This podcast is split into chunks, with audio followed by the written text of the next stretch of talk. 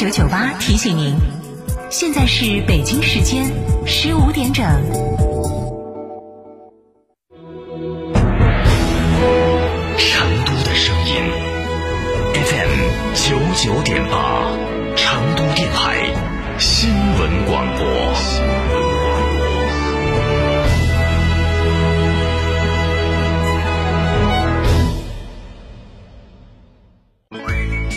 乳胶漆没有个性，我不要；墙纸容易翘边，我不要；硅藻泥颜值不够，我不要。什么才是你想要？德国飞马艺术涂料，高端定制，超高颜值，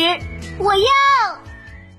启阳英菲尼迪五月聚会来袭，创新 SUV QX 五零二十六点九八万起，英菲尼迪豪华电动座驾 Q 五零 L 二十一点四八万起，尊享六年或十二万公里免费基础保养，最低零首付享万元置换补贴，寻启阳英菲尼迪八五九幺二二七七。哎，李总，你订的什么呀？这么一大箱！一入夏我就给他订了燕之屋晚宴，清爽滋润，低糖低热量。看来是我落伍了，我也赶紧给我媳妇儿订几箱啊！燕之屋二十三年专注高品质燕窝，中国国家击剑队指定燕窝产品。燕之屋专营店：王府井科华店、华侨城山姆店、仁恒置地、世豪广场、万象城。燕之屋专线：零二八八四三八六六八八。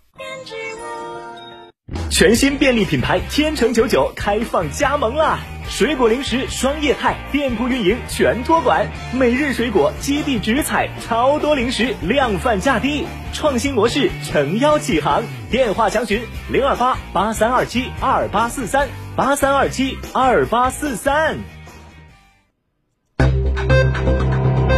九九八快讯。北京时间十五点零二分，这里是成都新闻广播 FM 九九八，我们来关注这一时段的九九八快讯。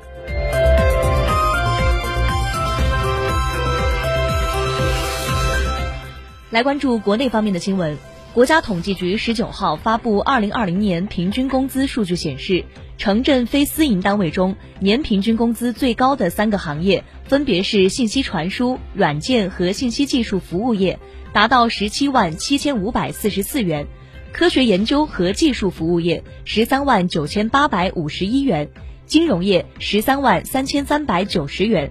城镇私营单位中，年平均工资最高的三个行业分别为信息传输、软件和信息技术服务业，十万一千二百八十一元；金融业八万二千九百三十元；科学研究和技术服务业七万二千二百三十三元。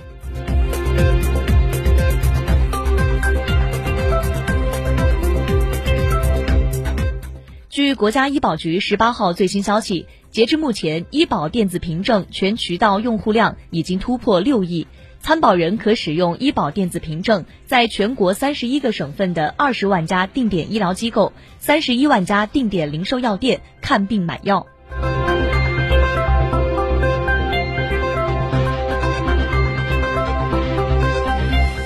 十八号，教育部等八部门联合发文，企业内设培训机构不得使用大学、学院等名称。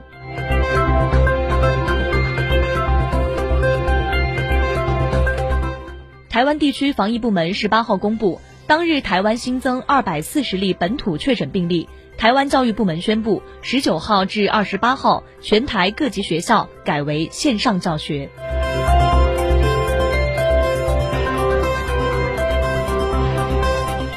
十八号，我国首次成功救护的野生东北虎“完达山一号”被放归自然。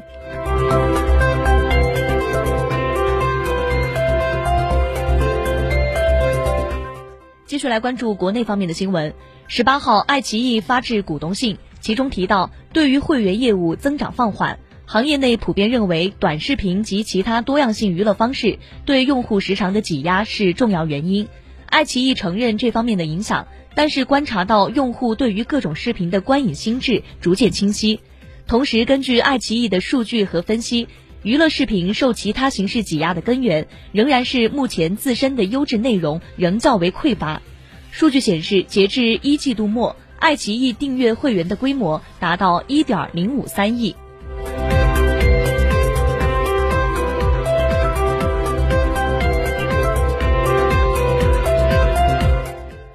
国家发改委十八号表示，严格禁止借开展营商环境评价之机向地方政府市场主体收取参会费、培训费，严格禁止以提升名次、颁发奖项为名向地方政府市场主体收取好处费、赞助费。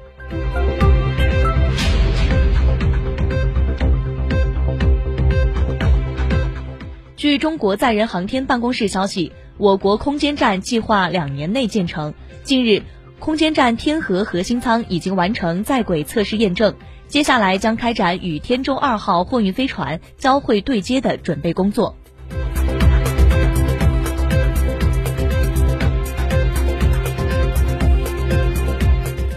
十八号，广东深圳市福田区赛格大厦出现摇晃，深圳应急管理局随后回应，深圳未发生地震。深圳住建局发布通告。大厦主体结构安全，周边地面未发现开裂现象，具体的震动原因还在调查之中。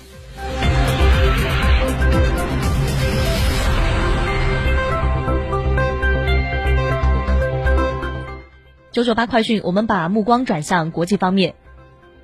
印度医学协会的数据显示，今年三四月份，印度进入第二波新冠疫情以来，有二百四十四名医生殉职，其中仅十六号一天就有五十名医生殉职，而死亡的二百四十四名医生中，仅百分之三的医生已经接受过两针新冠疫苗的注射。印度医学协会表示，医护工作者短缺、超负荷工作也是感染的一个重要原因。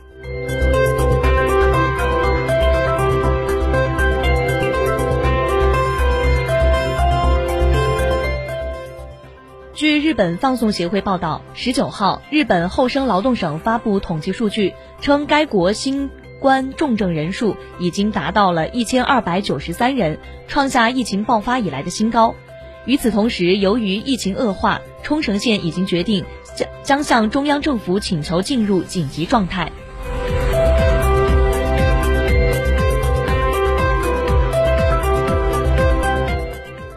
当地时间十八号，捷克总统泽曼就捷克参与一九九九年北约轰炸南联盟向到访的塞尔维亚总统武契奇道歉，并请求塞尔维亚人民的原谅。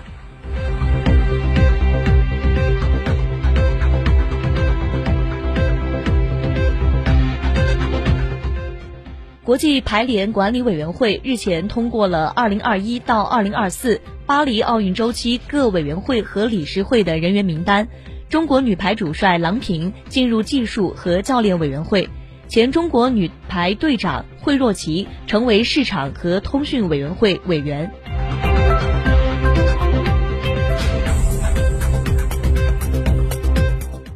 截至北京时间十八号二十三时三十分。全球二百一十个国家或地区至少接种了十五亿零一万七千三百三十七剂的新冠疫苗，其中近六成集中在中国、美国和印度，依次是中国四点二一九亿剂，美国二点七四四亿剂和印度一点八四四亿剂。由此可见，中国疫苗接种剂次在全球已经排名第一位。